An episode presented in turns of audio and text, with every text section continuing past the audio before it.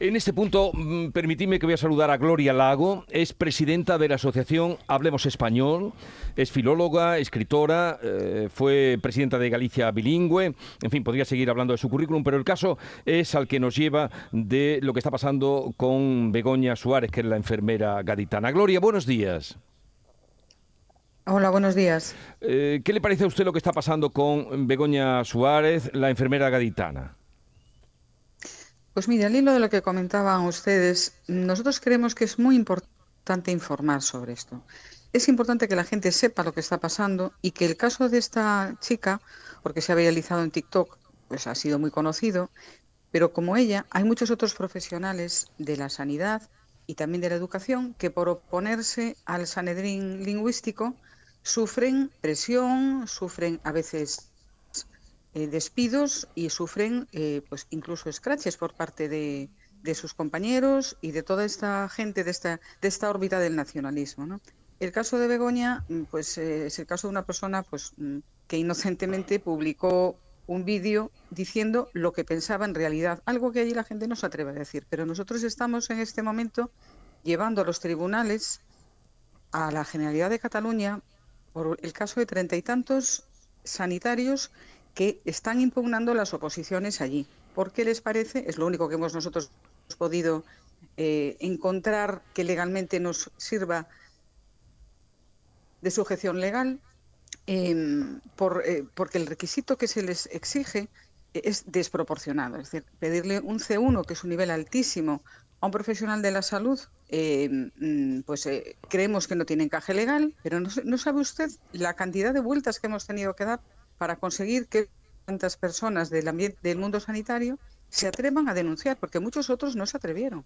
Muchos otros estaban inscritos y se dieron de baja. Nosotros estamos llevando esto con Convivencia Cívica Catalana y no ve usted lo que nos costó. Em, no solamente es en el ámbito sanitario, tenemos pues personas que trabajan pues como arquitectos en ayuntamientos a los que se les exige un nivel altísimo y no pueden acceder a esa plaza.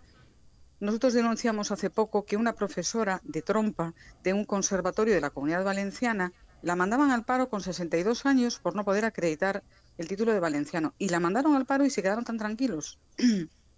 es decir, que esto es un problema global que tenemos en todas las comunidades con cooficialidad lingüística, donde la lengua se ha convertido en la cúspide de la pirámide y lo que menos importa parece ser la competencia profesional. estas chicas que fueron interrogadas Hoy publica El Mundo eh, datos sobre el interrogatorio a sus compañeras. querían que las compañeras eh, se retractaran y la dejaran sola.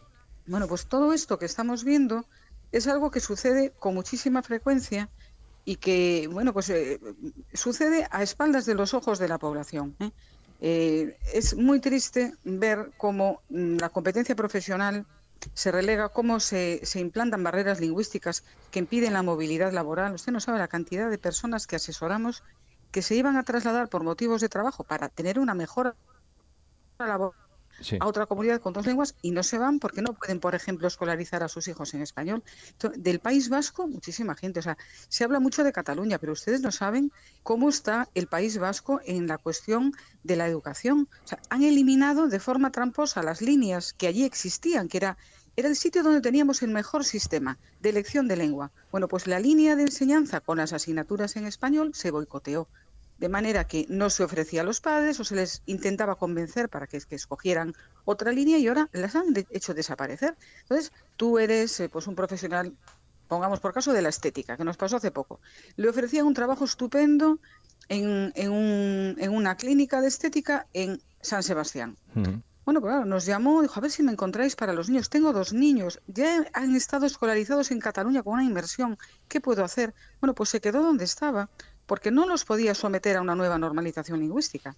Y este es el pan nuestro de cada día y la mm. gente tiene que saber que este es un problema de toda, la, de toda España y que lo tenemos que intentar solucionar. Mm. No puede ser que se hagan guetos en cada comunidad autónoma y que no podamos circular por nuestro país. Sí, esta es una realidad que nadie quiere ver, el que la siente la sufre, porque es así, eh, quien va a concurrir a, un concurso como el caso de, esta chica, o tantos en la enseñanza, en la sanidad. Eh, usted ha hablado con, con Begoña, supongo, eh, después de ese inspector, que no sé, en aras de que un inspector puede ir y someterte a un interrogatorio, pero ella sigue trabajando, sabemos que le han abierto expediente, sigue trabajando o han ido a más? No, ella ya no está trabajando allí.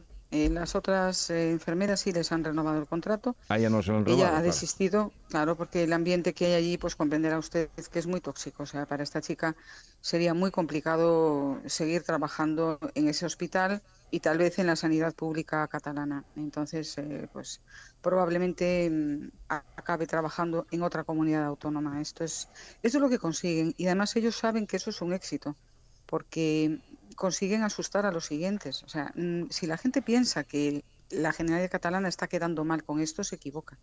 Para ellos esto es fundamental porque el miedo, eh, la, coerción es parte de su, de su modus operandi para que, para que este sistema de opresión lingüística funcione. ¿Eh? Mm, y en cuanto al, interrogatorio al que lo sometieron, pues bueno, lo que han hecho es, pues como se hace, pues con un expediente eh, a un funcionario. Se nombra un instructor y en este caso un instructor, aunque tenían personal en el hospital, quisieron que fuera de la generalidad para impresionar más. Y el personaje al que eligieron es un señor que fue hasta hace cuatro años delegado sindical de UGT. ¿Y cómo es esto posible? Cuando, por ejemplo, nosotros vemos que en el País Vasco hay sindicatos que recurren el, requisito lingüístico para algunos empleados? Pues porque donde hay nacionalismo se infecta todo.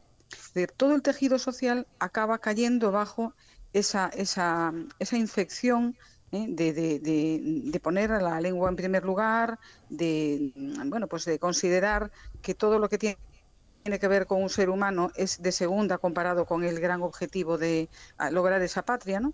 Entonces, bueno, pues los sindicatos, comisiones obreras y UGT eh, en Cataluña y en otros lugares no hay nacionalismo, pues han caído bajo todo eso y, están pues convencidos, pero no solamente ellos, ¿eh? incluso le puedo hablar de ONGs que hacen una labor estupenda en el resto de España y que en Cataluña están pues obnubiladas por ese por todo este tema de la lengua, de la patria, de los mm. países catalanes, y, es como si fuesen ya sucursales diferentes.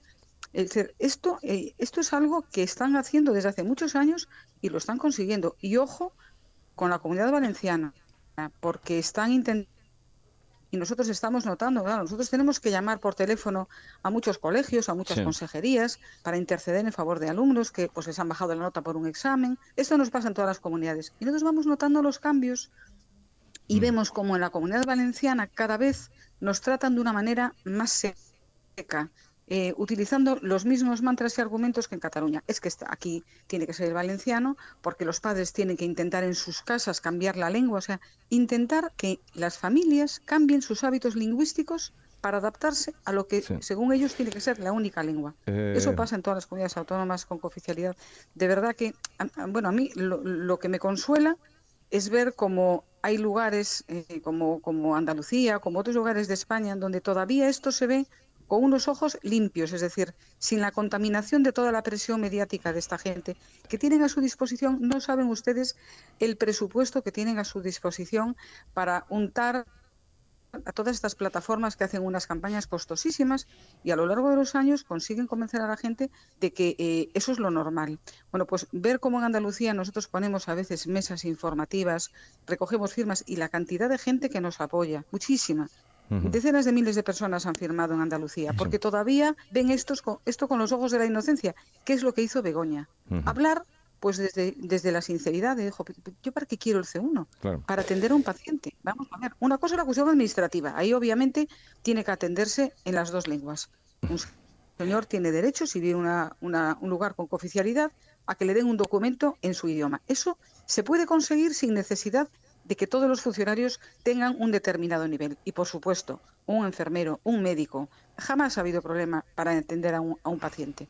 En zonas rurales de Galicia, por ejemplo, donde se habla muchísimo gallego, pues han llegado médicos de otros sitios y siempre se han entendido, porque por encima de todo son profesiones con vocación que jamás dejarían de atender a una persona por ese motivo y no y vamos, y eso nunca supondría una barrera. Lo que pasa es que esta gente quiere convertir en imprescindible el conocimiento de ese idioma a determinado nivel, porque eso justifica todo lo demás.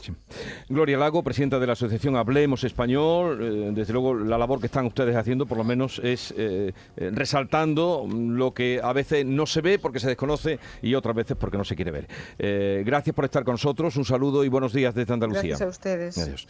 Y la mañana de Andalucía con Jesús Vigorra.